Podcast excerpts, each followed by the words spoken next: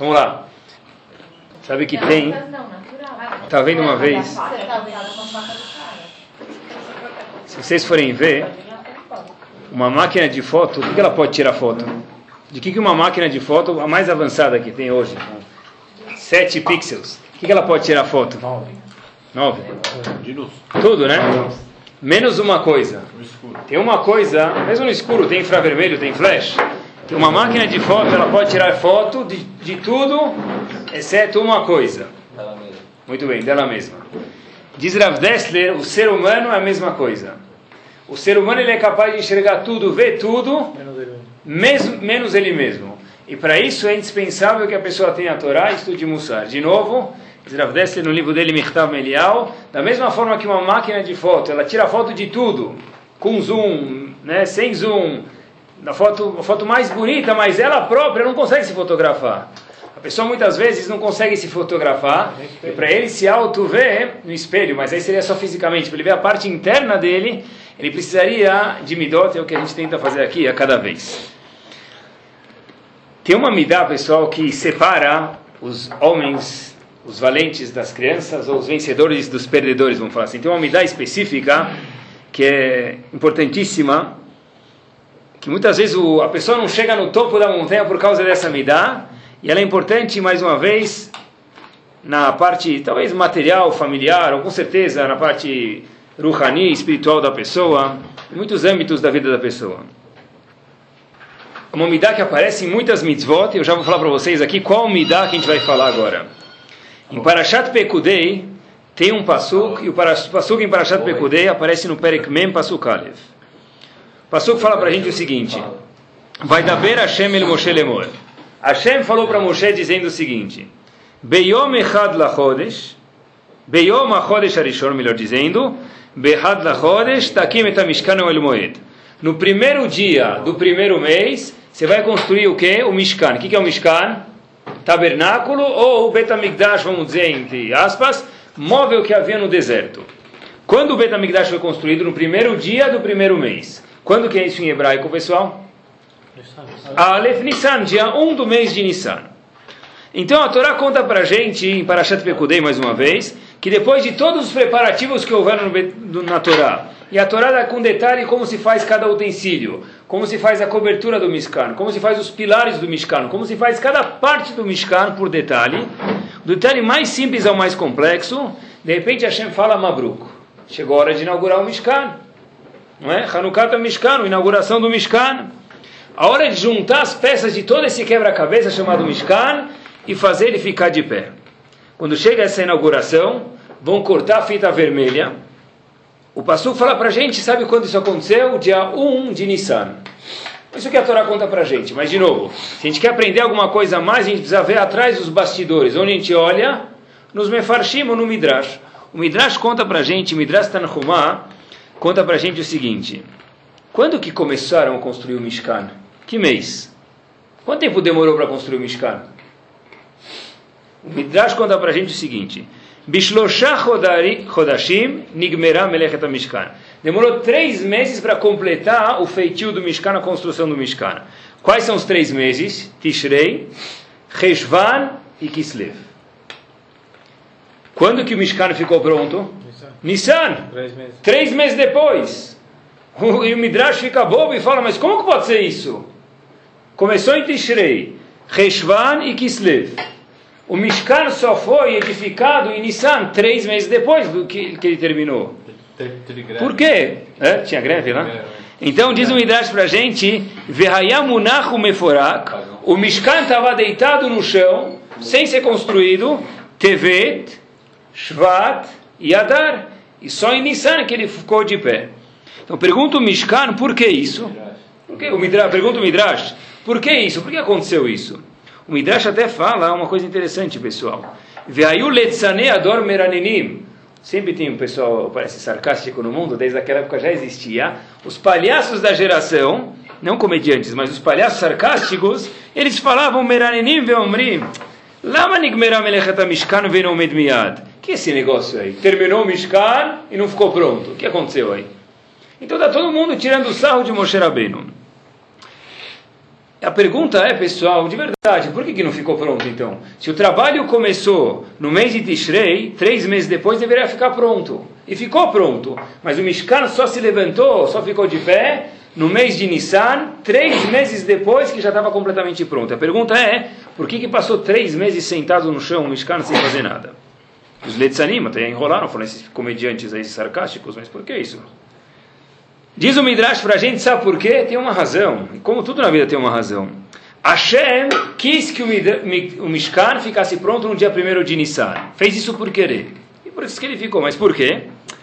Para ensinar para a gente que da mesma forma que Yitzhak nasceu dia 1 de Nissan, o segundo dos avós de Yitzhak, então Hashem falou o seguinte, olha, eu queria inaugurar o Mishkan em Nissan, porque o Mishkan sim tem alguma relação com Yitzhak, porque é o primeiro dia que, no mesmo para lembrar a lembrança que Yitzhak nasceu, já que Yitzhak nasceu dia 1 de Nissan, eu vou inaugurar o Mishkan dia 1 de Nissan também, para comemorar as duas datas ao mesmo tempo. Apesar que Yitzhak já havia falecido muito tempo antes do Mishkan, mas fazer na mesma data. Então, de novo, Hashem respondeu 1 de Nissan, porque é o dia do calendário, se a gente abrir, que é o Yortzeit, ou a Mishmará de quem? Yitzhak.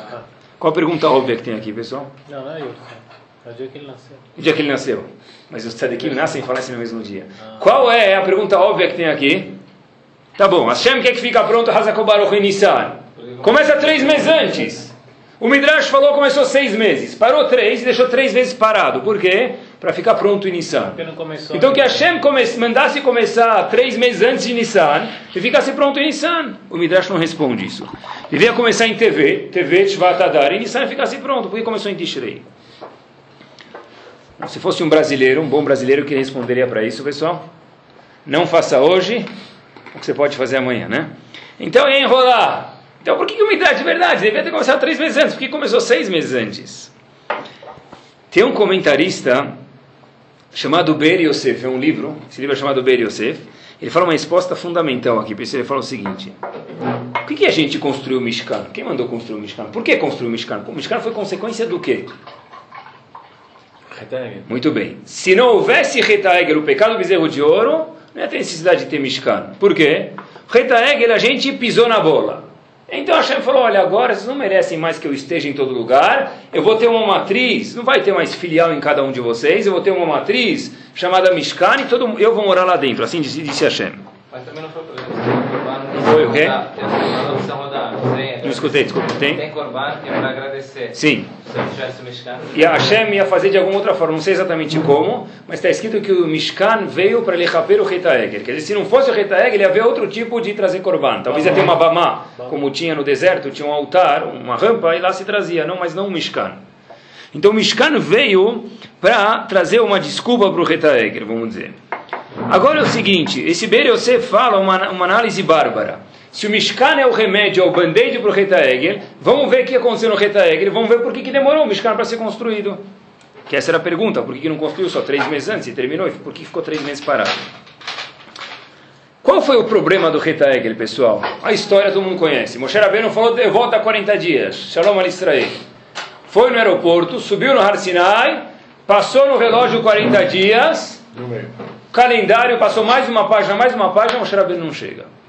Então o povo foi direto fazer o Retaegel, o bezerro de ouro, que de mais uma vez não era Vodazará, era um intermediário, tá certo, mas era o Retaegel. Dois erros houveram aqui. O Moshe Rabbeinu não está chegando.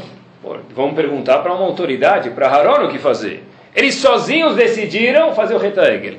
Quer dizer, o primeiro erro que houve no Retaegel foi que eles não perguntaram Dvar Hashem, o que, que Hashem tem a dizer sobre isso? O que, que Moshe Rabbeinu tem a dizer sobre isso? E o segundo erro que houve, óbvio, foi a falta de paciência. Porque se Moshe Rabbeinu falou que ele vai voltar, e ele não mentiu para a gente nenhuma vez até hoje, como se diz em Yiddish, espera mais um pouco. Não é assim? Espera mais um pouco. Ele falou que vai voltar 40 dias. Espera mais meia hora, talvez você errou na contagem. Então, o Reta Egel teve dois problemas. O primeiro problema foi que eles não perguntaram para Hashem qual devia ser a reação deles. No ímpeto deles foram fazer esse retaeg. Mas eles tinham como falar com Hashem? Tinham, perguntavam para Haron. Eles forçaram Haron a fazer. Mataram Hur. E mais ainda, o povo não teve paciência, porque Moshe Rabbeinu falou, venda 40 dias. Eles falaram, puxa, deve ser que passou. Espera mais meia hora, mais seis horas. Hashem estava falando para eles, o pecado do Retaegel foi, faltou o que um turco diria, Stanakshoye. Faltou o Taulibalik. Faltou uma paciência, faltou saber esperar mais um pouco, mais meia hora, mais seis horas, para ver se Moshe Rabbeinu ia vir. Ou seja, o egg ele foi o machucado, o bezerro de ouro foi o machucado. O remédio foi quem? O Mishkan. Olha, a pergunta que a gente fez agora está facílima. Hashem mandou construir três meses, para três meses e edifica só depois de três. Por que, que não constrói só três meses próximos a Nissan e já acabou? Por que constrói seis meses antes e fica três meses parado? Diz esse livro Ber Yosef, porque uma vez que o pecado do Retaegel foi falta de paciência, Hashem falou, constrói três, fica parado três meses, para mostrar que quem manda aqui, vocês sabem me escutar, vocês e eu digo sabem me escutar, e não só sabem me escutar, que foi o erro do Retaegel, também saibam ter paciência que também foi o erro do Retaegel, porque mais uma vez o Mishkan é o band-aid do Retaegel. Da mesma forma que no Retaegel o pecado foi falta de paciência, Hashem falou fazer vocês construírem, pararem e se questionarem por que isso. Tenha paciência, saiba esperar um pouco. Por isso que o Mishkan ficou três meses parado. Sem ser construído, apesar que estava pronto e só depois foi edificado. Sabe que, olha que interessante, pessoal. Quanto que a gente pode levar disso aqui para a vida, quanto o Yodi tem que ter calma. Porque, de novo, cada vez Mishkan, Betamigdash, é lembrança da falta do Retaegel. Uma desculpa do Retaegel. Retaegel foi, a pessoa está afoita não ter calma e o Mishkan veio trazer isso para a gente. Uma vez meu irmão me contou que ele recebeu um shiur, uma fita, e nessa fita estava escrito calma, alguma paciência. Ele colocou a fita no carro e estava vazio, estava branco, não estava virgem a fita. Esperou um minuto, dois minutos, e Baden, que aconteceu? Coitado do gravador, né? Ele começa a apanhar do lado direito, normalmente, do lado esquerdo, né? A fita estava em branco. Aí ele falou, puxa, sabe o que?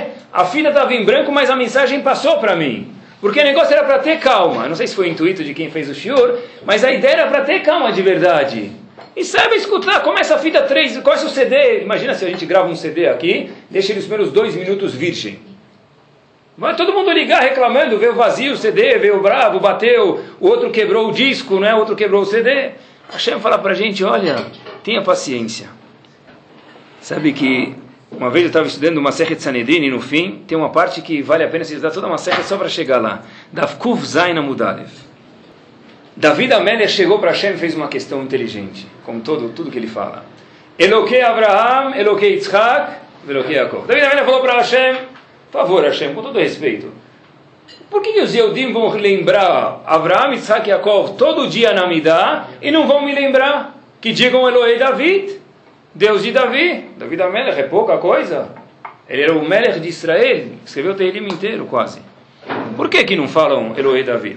Então Hashem falou o seguinte, Amar Aviúd Amarav, diz a Gemara em Sanedrin, Kufzane Mudarev, Leolam, nunca, Aliavi Adam Atzmoni Denisayon. A pessoa nunca pode se colocar numa posição de teste. Por quê? Sheharei David Melech Israel, David Melech Israel evita Atzmoli Nisayon. Ele falou para Hashem, me dá um teste, eu vou provar que eu consigo. Que teste que Hashem deu para ele? Venichshal. Ele falhou no teste. Apesar que na grandeza de David Melech é um, um erro pequeno, mas ele errou. Qual é o teste que Hashem deu? Hashem falou, tá bom, Habibi, você quer entrar com Eloquei Abraham, Eloquei Isaac, Eloquei Yaakov? Passa esse teste que você vai entrar na Midah. Hashem falou para ele, que tal Batsheva? A história famosa que aparece no Tanakh, Shmuel Bet, tinha uma mulher, essa própria Gemara conta como foi, a gente não vai entrar em detalhes, mas a história no, bastante resumida é que tinha uma mulher chamada Batsheva, e David Amelech pegou essa mulher, tá bom?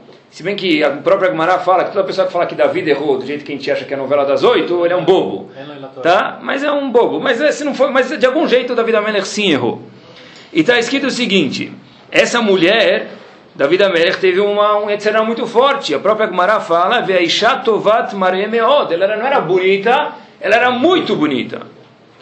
De repente, Uriahiti era o marido dessa mulher. David Amelech, ele já, ela já era divorciada, a Gemara conta como que era, mas ele teve um erro pequeno.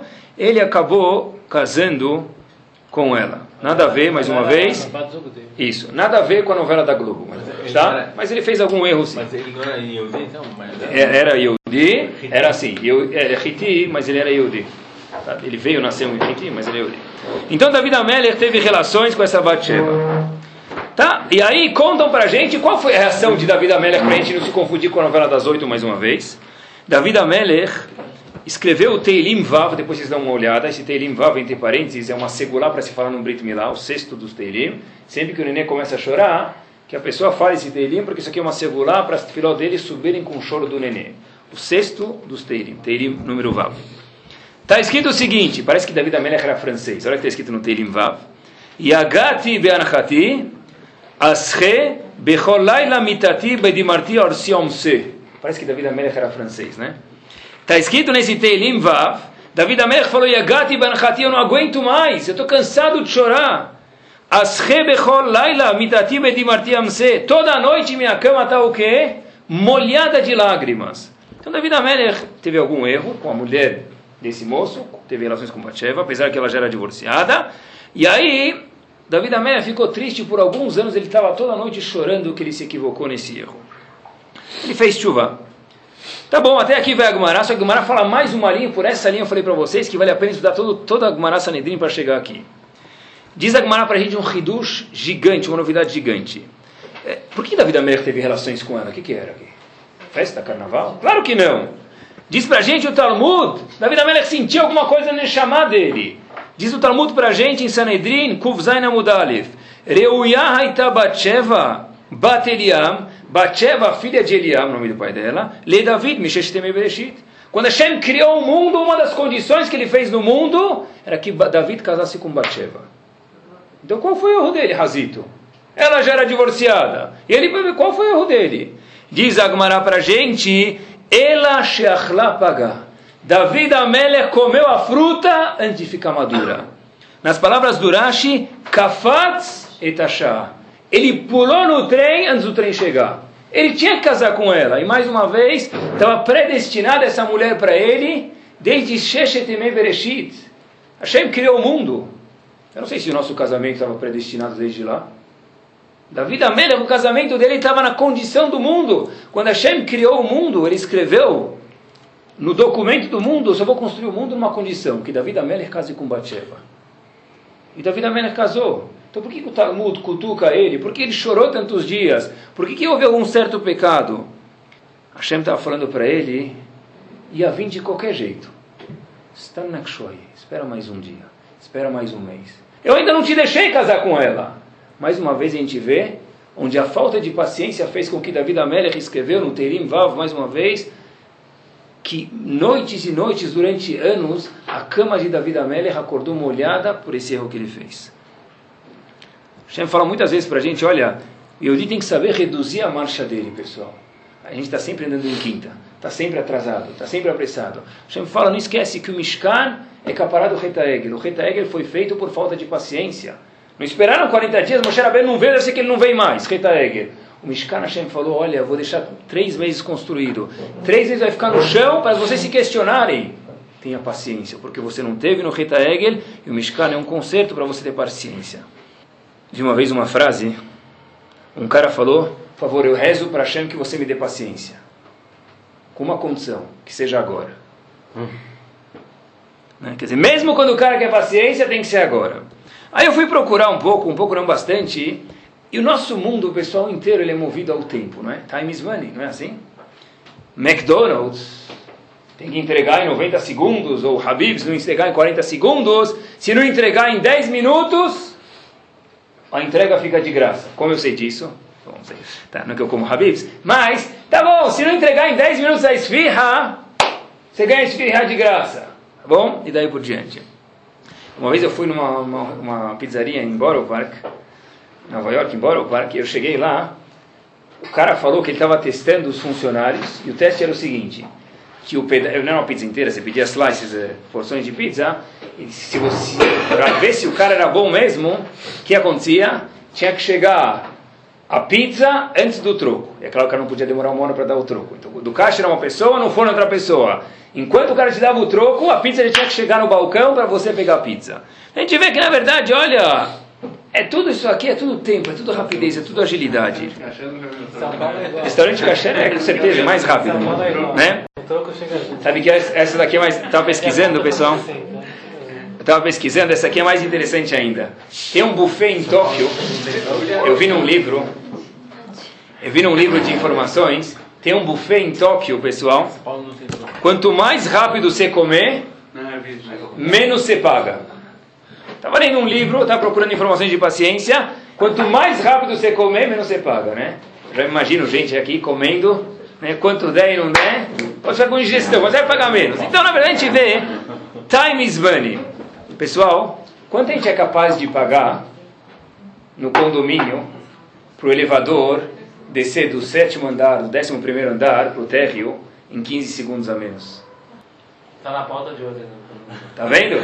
O elevador já funciona, mas poxa, e já tem espelho lá, né? Mas hoje tem câmera no elevador, então não deve ser olhando no espelho porque tem gente olhando na câmera da casa, não é? Então, pessoal, vai, não vai descer, vai descer, demorar 40 segundos. Não, agora tem um elevador novo, custa 100 mil reais, que ele desce em 15 segundos mais rápido. Tá bom? Então, na verdade, pessoal, o mundo fala pra gente dia a dia, dia a dia, yela, yela, yela. Vai, vai, vai, não para, não para, move, move, move. Por um lado é bom, mas às vezes, pessoal, Hashem fala pra gente, olha, uma pessoa que está sempre afoito, quando que ele vai entrar em desespero? O menor problema que ele tiver na fábrica, em casa, na família, o que vai acontecer? Vai acender as luzinhas aqui na cabeça dele, vai ficar majnun, não é? Então olha que interessante, pessoal, eu vi uma história, eu queria que vocês se imaginassem qual ia ser a reação de vocês. Eu vou tentar descrever bem a história, eu já imaginei a minha quando, quando li a história, e eu pensei logo nesse shiur. A história aconteceu em 1980, tá? A família Moshkovitz, e pessoas que foram de Lakewood para Boston passar Pesach, agora a festa de Pesach, com a família. Então, tavam, com eles foram de carro. Então, esse senhor aí, a esposa dele, como que é? Família de sete crianças com aquela minivan. Então, precisava levar criança, verso, é? Tem tudo, tem fora neve, mas esquece a neve. Levou roupa, jogo para brincar, os filhos querem brincar na casa do vô, ficar uma semana lá, tem que levar jogo. E levou o bolo que, que, a, que a, ela fez para dar para a sogra. E pro, tá, tá, tá. Eles saíram de Lakewood e pegaram uma estrada que tem, se conhece em Miami, I-95. I-95 é aquela Interstate 95, ela cruza Estados Unidos inteiro. Entraram nessa I-95, de repente andaram quatro horas, assim foi a história, saíram de Lakewood e o motor começa a tossir. Eu não sei que ano que era o carro, não sei se era 19- 2007, era bom. Nem 1980 aconteceu a história, mas era coisa. O motor começa a tossir.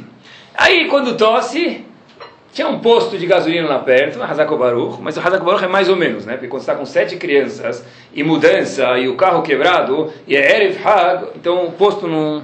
Então o cara chega lá e fala: deve ser eu completar um pouco de óleo aí para dar uma geral para o carro chegar até Boston, tô indo, né, com a família. Aí o cara fala: tudo bem. Não, o problema do senhor, não, do câmbio não tem nada aqui, o, óleo não tem nada, o câmbio do senhor quebrou. E o que, que faz ele pensa com o câmbio quebrado? E com sete filhos, e com a esposa, e com o bolo da sogra que vai estragar, e, e pensa, o que, que faz? Tá. Aí ele falou, olha, será que tem uma companhia que dá para alugar carro aqui? Deixa o carro aqui, a gente vê. Claro, o senhor tem cartão de crédito? Não foi para os Estados Unidos, sem cartão de crédito você não faz nada. É, cartão de crédito, não. Mas eu tenho cheques. Cheques de terceiro. Então, tá bom? De cheque de terceiro e nada era melhor ter nada. Cheque de terceiro às vezes é pepino, né? Então ele falou, "Oh, só tenho cheques. Aí o Bob falou para ele lá do posto, Habibi, você monta sua barraquinha aqui, Manistaná lá, você vai poder cantar Manistaná hoje muito bem, porque daqui você não vai sair. Aí ele chega lá, o Yehudi, olha só a história que aconteceu, fala para esse Bob aí da, da, da, posto de gasolina, o frentista lá, o senhor tem uma lista de telefone? Lista de telefone? Tem. Quem você vai ligar se conhece alguém? Fala, não. Aí ele procura a palavra lá, sinagoga na lista de telefone. Ele procura, e era, era Pesach, quer dizer, ainda tinha algumas horas, era de manhã, mas era um dia de Pesach. Liga lá pro rabino e fala, eu sou de Leikud, eu estudo lá no, no Yeshiva, me conhecem, papapá, eu estou aqui, não sei o que eu faço. E o Bob, tudo vendo isso, fala, meia hora eu vou estar aí, eu vou te ajudar. Então ele chega lá, trocou o cheque que precisava para alugar o carro para esse senhor, Yehudi, o Rav da cidade que não conhecia ele, foi lá trocou o cheque. Então esse bobo olhando isso falou, opa, é é trama esse negócio, vocês já se conheciam? Falou, não, nunca vi ele na vida. Mas como que é isso? Não, ele é Yehudi, eu sou Yehudi, ele viu que é Pesach, que eu estou com a família aqui, eu dei referência, ele me trocou o cheque. Pegou o carro alugado e foi para chamar a companhia para alugar o carro, né? Então, e o, esse, esse Yehudi, que já estava com dinheiro, pediu para a companhia se podia dar uma mãozinha para tirar as coisas do carro. Então conta ele que a história começou a tirar matzá, vinho, as roupas, o brinquedo, o bolo da sogra. Aí o próprio cara lá que aluga carro sabia que era Pesach, falou, puxa, eu sei que se dá para vivenciar mesmo aqui a saída do Egito, porque parece mesmo que está saindo do Egito mesmo, está levando tudo, tudo junto. Tá bom. Acabou a Pesach, domingo, acabou a Pesach, esse cara liga lá pro, pro, pro onde ele deixou o carro dele, ficou quebrado lá para consertar o câmbio, e ele fala, olha, eu gostaria de buscar meu carro agora na volta. E o mecânico fala, olha, ele deixou o carro a semana passada, né? Fala, olha, o, como é que o domingo a gente está fechado aqui, é feriado, né? Domingo é liberou. Falou, olha, dá para dar um jeito, deixar a chave no, em cima do pneu e tal. Ele falou, eu pago para o senhor, mando o cheque no correio. Aí, esse bobo aí, que era o frentista lá, que achou o mecânico para ele, falou para ele o seguinte, olha, na verdade, a gente nunca deixa a chave no câmbio, não a chave no, no pneu, e não quer devolver, mas quando eu vi que você ligou para uma pessoa que você nunca conhecia, o cara veio te trocar o cheque, você foi embora, você vai poder pegar teu carro, teu carro vai estar aqui, e você manda o cheque no correio. Foi que o cheque, de verdade, chegou e ele pegou o carro dele.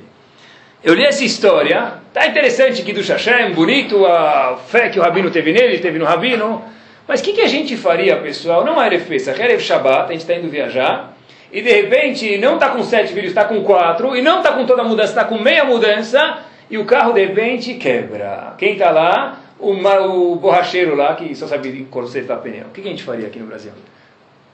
Ligar para a sinagoga? Não sei se na Rio Santos tem sinagoga. O que ele vai fazer? Primeira coisa, ele vai é, Porto Seguro e vai, e vai gritar com as montanhas que tiverem lá, não é? Vai gritar, razito a grama que tiver lá do lado. Razito as pessoas que estiverem do lado, não é? Porque a pessoa fica, mas mesmo que é por Shabbat, que é uma boa razão, mas ele fica majnun. Eu vi uma frase muito boa. Coração quente. Errado. Melhor dizendo, Cabeça quente e coração frio não resolvem nada. Como que uma pessoa ia pensar em alugar carro? Como uma pessoa ia pensar em ligar para a sinagoga, trocar o cheque, chegar em Boston com oito, sete crianças no carro, se estivesse afoito, agitado? Se o cara está agitado, ele perde o papel que ele pagou IPVA ontem, ele já, já, já começa a sair fumaça pela cabeça dele.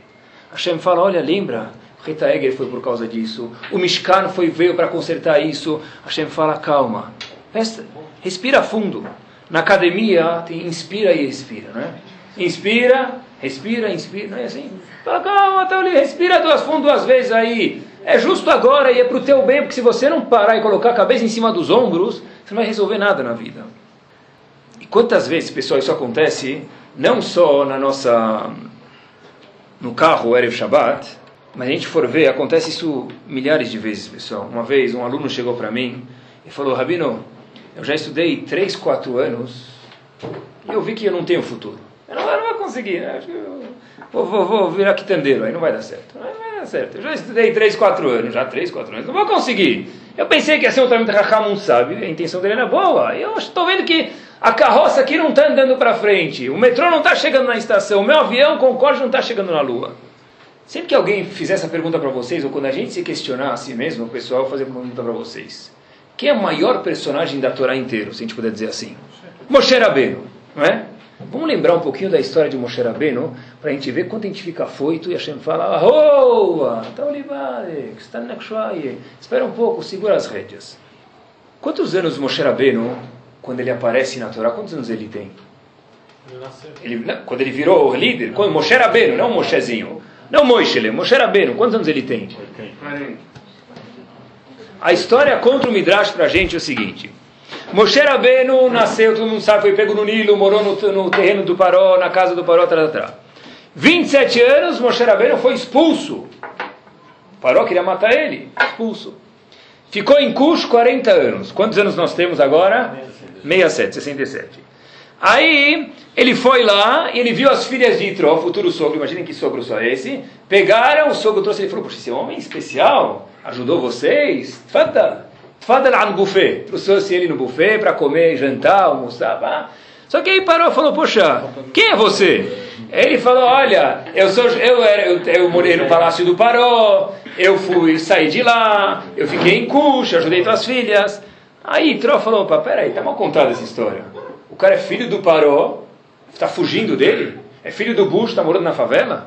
Não pode ser uma coisa dessa, não pode ser. Então ele falou, peraí, um minutinho. Mandou os capangas de Tró, pegou os capangas dele, jogou Moshe Rabbeinu num poço. Tem Machloket no Midrash, os melhores dizem que Tró deixou ele lá sete anos, e os piores dizem que Tró deixou o futuro genro dele, olha que sogro, dez anos no poço. E o como que Moshe Rabbeinu comeu nesse tempo, que Tró esqueceu dele? A filha dele, Tzipora, a futura esposa de Moshe Rabbeinu, deu para ele comida. Quer dizer, daqui para frente todo mundo vai apreciar o sogro dele mais. Porque pior do que ele não existe, pessoal. O cara deixou ele sete ou dez anos dentro do poço sem comida. De repente, Parashat Vaera, Sefer Shemot, Perek Pasuk Vav. Com 77 anos, Moshe Rabbeinu casa, e o Pasuk conta para a gente o seguinte, o Moshe, Ben Shmonim Shana, e Aharon com 83, Bedabram ele parou. Moshe Rabbeinu voltou com 80 anos para falar com Paró. Quer dizer, Moshe apareceu na Torá com um ano de idade, com um dia de idade, melhor dizendo. Moshe Rabbeinu, quando apareceu a grandeza dele, 80 anos de idade. Talvez o meu aluno, ou eu mesmo, me questiono, puxa, ele estudou tanto, ele estudou 3 anos, 4 anos, como que você ainda não virou um gigante? Mas que Moshe Rabbeinu virou gigante com 80 anos, tá que ele veio 120. E como é a gente, pessoal? Quantas vezes a gente fala, puxa, eu já estudei seis meses, não estou vendo.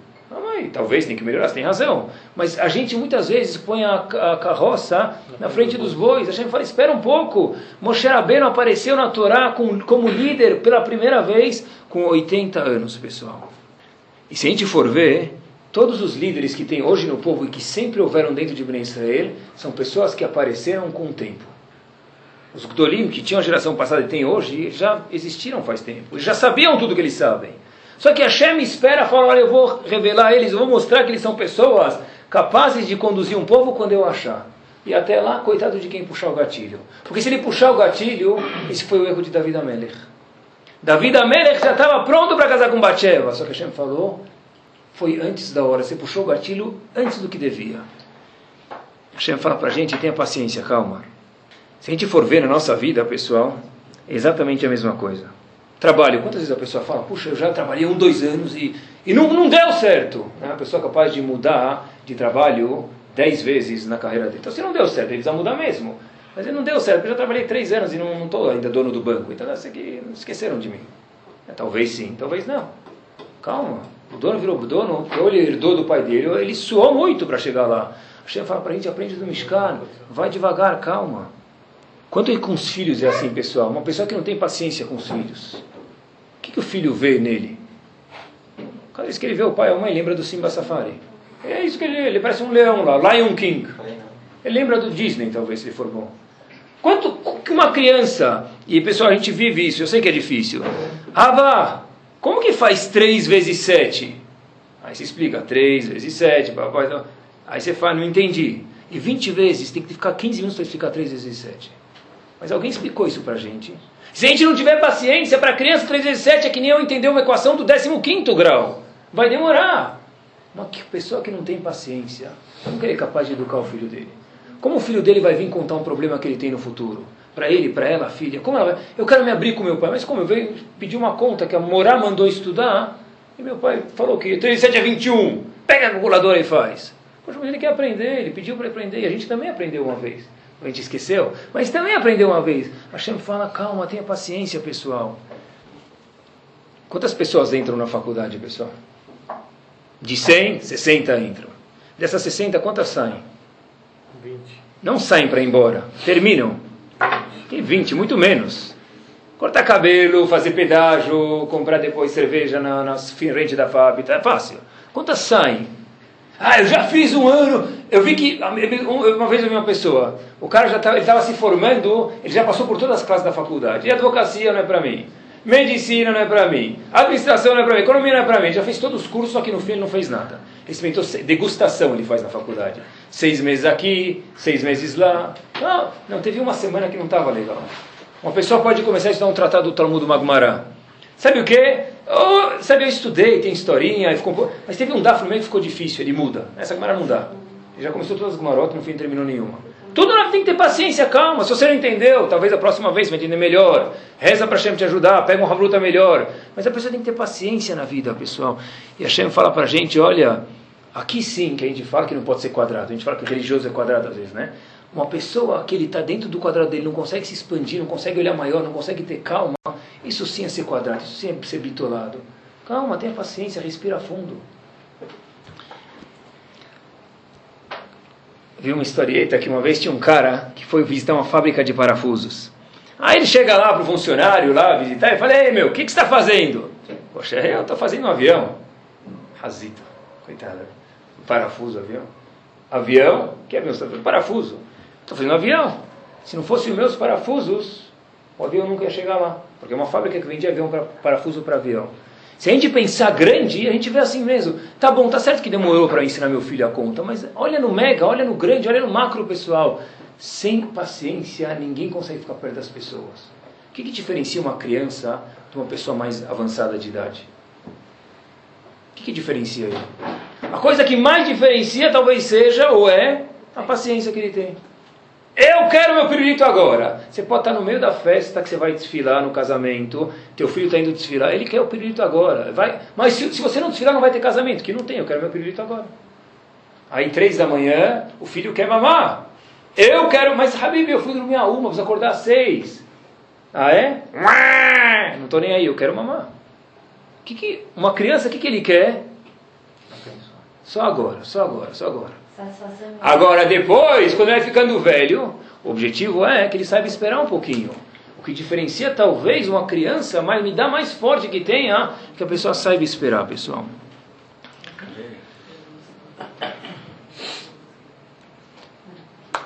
Quantas vezes nos negócios acontece? Uma pessoa uma vez me contar pessoa é capaz de economizar, pessoal, a vida inteira dele, e ele pega 70% porque ele escutou uma coisa, ele foi lá, foi e investiu, e coitado, ele trabalhou 20 anos, e aqueles, dos 20 anos, 18 foram pro brejo. Por quê? Vai, tem que ser agora. Calma, talvez tem que ser agora, talvez a dica é agora, daqui meia hora não vai ter. Mas espera, pensa, respira fundo, três vezes e solta. Liga para alguém que você conhece, liga para alguém que você confia. Calma, foi assim que aconteceu o Reta Egger. Moshe Rabbeinu não chegou, vamos. Calma, respira. Hashem fala para a gente, calma. Mesmo na Paranassá, a pessoa, a pessoa precisa se cuidar. A gente sabe que hoje em dia se fala muito disso. Não tem... Eh, procurei bastante que não tem nenhuma pesquisa que fala, apesar que existe pesquisa para tudo, mas para isso eu não achei. Que fala sobre os efeitos que a paciência tem fisicamente na pessoa. Não achei nada. Mas uma coisa assim eu achei, e vocês sabem disso, o efeito que falta de paciência que o estresse tem na pessoa, pessoal. Isso nem só fisicamente até onde vai isso aqui. Quando a Torá falou para a gente que ela quer nosso bem-estar também físico. Essa pessoa que fica agitada sempre. Está sempre lá, parece que põe o, como fala, estetoscópio para ver o coração dele, parece que tem época de carnaval. Né? É, peraí. Então o cara está sempre assim. Então a pessoa que tem, vocês sabem, né? Do aleno tem 4 ou 5 vezes mais chance de ter, longe de todos nós, ataque cardíaco. Por quê? Porque os músculos se comprimem, tá bom? E as veias ficam mais estreitas e o coração precisa trabalhar mais. Quando o coração precisa trabalhar mais, tem uma hora que ele fala, não aguento mais, ele pifa, o aleno. Então a gente vê que está certo que não sei a força da paciência, mas a força da falta de paciência, mesmo fisicamente, ela é gigante, pessoal. E essa informação eu vi num livro em inglês chamado Why Zebras Don't Get Ulcers. Porque zebras não têm úlceras, tá bom? Talvez não sei, porque eles falam por que coelho não usa óculos, não come cenoura, usa óculos, tudo bem. Mas é, não sei se a zebra não tem úlcera porque ela não trabalha no, no banco de, de, que a gente trabalha, não está investida nas coisas que a gente está tá gastando nosso tempo. Mas é assim mesmo.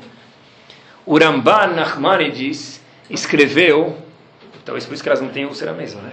O Ramban escreveu, pessoal, uma carta para a família dele. E ele falou que toda pessoa que lê essa carta pelo menos uma vez, diz o Ramban, Nachmanis, eu garanto que vai ter atzlachá na vida. Chama Igeret Aramban. Tem muitos sidurim que tem na contracapa. Qual é o começo da Igeret Aramban, pessoal? Daber, segunda linha. Daber kol dvarecha benachat. Fala tudo com calma. Bechol Adam, com todo mundo, não só, com todo mundo, é ele também, é ela também. O Becholet, sempre. Não só no buffet França, quando chegou no casamento, fumando charuto. Bechol Adam, o Bechol, eita, todo momento. Diz o Ramban, a pessoa que lê essa carta uma vez por mês e colocar em prática, o Ramban testemunhou, eu garanto que ela vai ter sucesso, sorte no que ela fizer, pessoal. A gente tem que ler uma vez por dia também. Pessoal, o que, que seria de um carro sem buzina? Do, do, do carro não, do motorista. Que delícia que é aquele cara que o carro dele morreu na Rebouças, sem querer. Eu que mando aqui no pedaço, né? O que, que seria de um carro sem buzina? Não vale nada, porque a buzina aqui é o legal, não é, pessoal? Bom. Uma vez, talvez acharam que era mulher, mas era eu que estava dirigindo. Uma vez eu estava no carro e eu peguei e eu fiz uma besteira lá. Eu virei para o lado que não devia ter virado. Aí eu logo queria baixar o capa, colocar um capacete assim, porque eu falei, eu errei mesmo, né? Então o cara do meu lado buzinou assim, eu falei, lá vamos nós, né? Vai chegar até minha bisavó, aí, né? Vai lá. Aí eu falei, bom, pode falar, desabafo, eu errei. Ele falou, olha, eu entendo que o senhor errou, não tem problema. Puxa vida, meu, quase que eu saí do carro e dar um beijo no cara. Eu entendo que o senhor errou. Eu, Como é que você é louco? Quase que eu percebeu o quê? Da lua? Eu entendo. Calma, é verdade. Imagina se uma vez na vida a gente souber falar para um cara, tenha calma. Não é, pessoal? É isso que a Shem fala pra gente, pessoal. Não, calma, você, tá vai pra direita, mas olha, pessoal. Quanto mais a gente olha pro botão do elevador, chega mais rápido. É? O cara lá, quantas vezes o elevador está no décimo você tá, tá- e você mora no vigésimo? Quantas vezes você apertou lá? Dois, três, tá ligada a luzinha atrás. vai. Não vai, vai. E o elevador, mas vai, bate, vai. vai. Eita, Da vida melhor. Isso que a Shem fala pra gente. Calma, espera um minuto. Um dia eu fui buscar fotos, estava preparando esse shiur. Fui buscar umas fotos lá de casa. Eu falei, sabe o que eu vou, vou praticar o shiur? Aí a mulher falou, estava com um monte de gente lá, falou, um segundo só, vou procurar o, o álbum do senhor onde é que está. E aí demorou, demorou. Eu falei para ela, olha minha senhora, eu não estou com pressa. Quê? O que aconteceu? De onde você veio? Praticar uma vez, eu não estou com pressa. Não tenho. Uma vez um rico chegou para o Havetz Haim e o Havetz Haim falou para ele, Habib, por que você não senta e estudar alguns minutinhos? Ele falou, não tenho tempo, Havetz Haim, para estudar. Ele falou para ele, se tempo você não tem, o que, que você tem na vida? Uma pessoa que está sempre. Imagina. Hafetz Haim, ilustre, falou para ele uma mensagem em três palavras: se tempo você não tem, o que, que você tem? Nada. E assim mesmo a Hashem fala para a gente: olha, calma, relaxa, pessoal. Eu acho que às vezes a pessoa ficou nove meses na barriga da mãe, ele quer recuperar esse tempo, né? Mas não dá. Olha só esse teste, pessoal, esse é infalível. Você sai- O Shopping Pátio Genópolis agradece a sua visita. Ah, não. Quanto, eu duvido, de cada mil pessoas, eu duvido que 10 pessoas esperam acabar a frase para puxar o, o ticket lá. Ninguém aguenta. Eu, o shopping. Ah! Pena que não é uma pessoa que está falando para me arrancar assim e cortar ela no meio. O shopping pátio, pá, nem, nem os que chegarem no pátio já E- caro. Tá bom, mas a pessoa está indo lá. Então, pessoal, a pessoa não espera nem arrancar o ticket, coitado. Né? Bom, e daí por diante. O melhor de tudo, pessoal, vai, último exemplo. O melhor de tudo, eu, eu não sei se vocês ainda vão no banco, porque ainda tem aquele, hoje em dia é tudo por internet, mas o melhor de tudo é quando você chega no banco, tem pouca gente, quatro pessoas na tua frente. Você esperou 20 minutos, só falta um na tua frente. Aí chegou lá, o que acontece? Saiu lá, o nosso amigo motoboy, ele tira lá, aparece os escombros do Empire State Building. Ele abre lá o malote dele. Imagina, chegou o velhinho. Me tem coisas, tá? Ele abre lá e ele começa a pagar a conta de todas as empresas que ele trabalha. Ou cai o sistema, ou saíram para almoçar, não é? O que, que a pessoa faz nessa época? O que, que ele faz nessa hora? O que ele tem que fazer nessa hora? David Amélia. Começa a cantar David Amélia. Rita Egel, Mishkan. Lembra? Não vai passar mais rápido. A fila vai estar lá. Tomara que não tivesse fila na Hinami, mas a fila já vai estar lá. A Hashem fala pra gente, calma, relaxa, pessoal. E o pior de tudo é que uma pessoa que ele é sempre afoita, sempre agitada, ninguém consegue ficar perto dele. Tem gente que passa, literalmente, falando, esse cara está 220. Nós que ele está 220, todo mundo aqui fica contagiado. Ah, respira fundo. Né? Quem consegue ficar perto dele? Inclusive a família, pessoal. Uma pessoa que está sempre agitada, ele consegue curtir o momento, ele limpa a casa para pensar. Com um mês limpando a casa. Um ano limpando a casa. Chega a peça, tem ceder, ele está pensando no segundo dia de Yom Tov. Tem o segundo dia, ele está pensando no terceiro. No terceiro ele pensa no oitavo, no oitavo ele já não vê a hora de comer a pizza. Então ele trabalhou tudo para quem? Para ninguém. Hashem fala, calma, curte a família. Ele pensou, economizou para viajar uma semana com a família dele. Ele chega lá e está pensando onde vai amanhã. Fica na piscina com tua família, aproveita, curte. Hashem fala para gente, saiba gostar, pessoal, do que a gente está fazendo. Uma pessoa me contou uma vez do lado de casa aconteceu isso, uma rabanit, que ela foi na lavanderia deixar a roupa dela, deixar a roupa para buscar roupa, deixar a roupa, não lembro. E aí ela estacionou o carro em fila dupla, quer dizer, do lado, tinha carros assim, na horizontal, ela deixou, tinha carros na vertical, chamar, ela deixou na horizontal bloqueando, foi correndo lá e voltou. No que ela estava na lavanderia, ela viu que o quê? Tinha gente querendo sair do carro, buzinou, então ela foi correndo, saiu da lavanderia, tirar o carro. Só que quando ela sai da lavanderia para tirar o carro, ela vê que tem outra pessoa atrás dela, o quê? Com o carro, parado. Então o carro dela não pode ir para trás por causa do outro. E lá no meio ninguém consegue sair. Ela foi com o marido dela na lavanderia e começa a olhar, começa a buzinar, buzinar, buzinar, buzinar, buzinar. Isso aconteceu faz duas semanas atrás. Quem era o carro de trás? O marido dela. O marido dela estacionou de um jeito que bloqueou ela e ela bloqueou os outros e buzinou, buzinou. Ela falou que ficou com um cara não de taxa, mas pior, de, de, de pior que taxa. Né? Calma, nem olhou para trás que carro que é. Se fosse o marido, né? Talvez ela buzinar pelo menos com mais é, vontade. Mas pelo menos, aproveita pelo menos, né? E é isso mesmo, pessoal. Quantas mitzvot Hashem fez assim? Eu quero comer pão. Eu não consigo fazer netilat não sei esperar. Calma, as mitzvot são para isso também. Aprenda a ter paciência. Chegou Yom Tov. Não aguento chegar a hora para acabar Yom Tov. É, exercício de paciência, é isso mesmo. É isso, exercício de paciência mesmo. Pessoal, me permitam, a mulher do cara, a mulher do indivíduo ficou nidá. É permitido, mas sabe esperar. A para a gente, é isso mesmo. As mitzvot são para que você saiba, dentre outros, aprender a ter paciência na vida.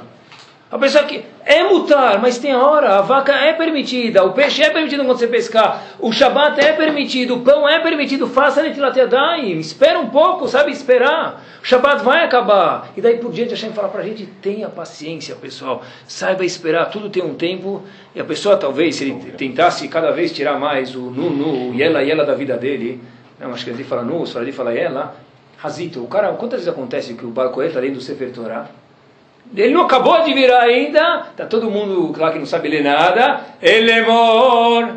Pera, ele tem que virar o Sefer, ele não pode ler a próxima palavra de cor, ele tem que virar, Lachar. Todo mundo já grita a palavra. Parece que o Balcore é um Amaret. A gente não consegue esperar um segundo para o cara virar o Sefer Torah. Hashem fala para a gente, tenha paciência. Eu vi em nome do Razonish, pessoal, que ele fala que, infelizmente, o maior problema que, que faz causar existir problemas lá além de Shalom Bait é por falta de paciência. A mulher chega em casa, três folhas do talão de cheque usado. Acabou de dar hoje, ela saiu meia hora. Pergunta primeiro se ela talvez, talvez, dá-lhe Kavshut. Ela errou duas e usou só a terceira. Tenta primeiro! Passou três e mais três vezes o cartão de crédito. Pessoal, Hashem fala pra gente, quantas vezes, pessoal, o Razonish falou, pessoal, para que o homem entenda a mulher dele, para que a mulher dele entenda o homem, tem que ter uma coisa, tem que haver paciência. Disse o Razonish que um dos maiores problemas, né, o gigante da geração passada, pessoal, é que a pessoa não sabe ter paciência, principalmente quando se trata de Shalom Bayit. Só vou contar uma história que, quando eu li ela, acho que foi a melhor história que eu já vi na minha vida. Uma pessoa mandou para mim, e mandou para mim exatamente 5 de fevereiro. E eu li essa história e mostrei para todo mundo que eu via, pessoal. A história aconteceu, e com isso a gente termina. Tem um casal nos Estados Unidos chamado Moshe e Dana. Só uma ideia antes de começar a história. Vocês sabem que um Cohen não pode casar com mulher divorciada. Um Cohen até hoje não pode casar com qualquer mulher divorciada. Então, Moshe e Dana, voltando para a história, estavam casados por 10 anos e não tinham filhos. Então, os dois decidiram, por razões que não tem nada a ver, nem contam na história, a cada um procurar o caminho dele e decidir ter filhos. Se divorciou. E, de repente, duas semanas depois do divórcio, Moshe, esse Moshe escuta que a mulher dele estava grávida. A história aconteceu. O que, que se faz? Casa de novo. Não pode. Não pode. Ah, eu tenho filho, é, mas teu filho, mas ela não é mais tua mulher. Que vai morar o quê? Ele vai, o filho vai ficar um dia na tua casa, um dia na casa da vizinha? Não é mais tua mulher, é que nem a mulher do vizinho, ou que nem ninguém. Então esse Moshe falou, olha, vamos dar um jeito. Esse Moshe foi de Yeshiva para Yeshiva e falaram para ele, olha, Rabi, a gente quer muito te ajudar, mas não tem chance nenhuma. Então ele pegou o avião e foi para Israel. Em Israel ele foi para grandes Rashei Shivot e falaram para ele, puxa, a gente quer muito te ajudar, mas não tem brecha nenhuma na Lacha. Um Cohen não pode casar com uma Grushá, uma mulher divorciada, não tem brecha nenhuma. Dez anos, sem filho, agora com filho, só que sem casamento. O que, que se faz? Então o que, que o Yehudi faz quando ele está em Israel, ele tem um apuro, e os Drabanim falaram Lacha não tem outra chance, foi no Kotel chorar. Olha só que história, pessoal. Yehudi, Moshe chega no Kotel e começa a chorar. E aí vem lá que é um turista chorando, o israelense fala para ele, Habib, o que aconteceu? Me conta. Então ele fala, oh, te conta, te conta, te conta, eu vou te contar. Não, conta, conta, conta, não conta, tá bom, vai, conta. Não tem problema, agora tem que argumentar você. Fala, vou te contar, então você vai embora. Eu tenho um problema, eu tive, estava casado, sou coelho, com toda a história dele, e agora tenho filho, só que não tenho mais esposa, que não posso casar de novo. Aí ele falou para ele, mas Moshe, né, o marido, ex-marido, você contou o caso para tua mãe? Ah, quem contou o caso para tua mãe? Contou o caso para tua mãe. Eu estou agora chorando aqui, minha mãe tem 80 anos de idade. Que que é? Se eu contar para ela, vai ter mais um problema aqui. Eu não vou contar nada para minha mãe. Aí disse esse senhor lá, israelense, velhinho, para ele, fala, conta para tua mãe. Não, não, conta, conta. Tá bom? Esse Moshe volta para os Estados Unidos e conta para a mãe dele, fala, mãe, puxa, isso aí aconteceu, eu casei com ela com esposa, você conhecia, agora ela está grávida, tem filho, não sei o que lá, e o que eu posso fazer agora? Eu sou coelho, não posso casar, ele divorciado. E olhem só, pessoal, como a pessoa tem que saber ter paciência na vida história verídica. A mãe fala para ele, Moshe, traduzindo palavra por palavra, hoje você tem 45 anos de idade. E eu preciso te contar uma coisa. Você não é meu filho. Você foi adotado de uma família Yehudiá e você não é Cohen. Acho que o silêncio diz tudo, pessoal, agora. Onde a pessoa Imagina uma pessoa que está afoita, uma situação complicadíssima dessa, que não sabe esperar onde ele vai parar. Com quem ele vai gritar? Quantos estragos ele vai fazer?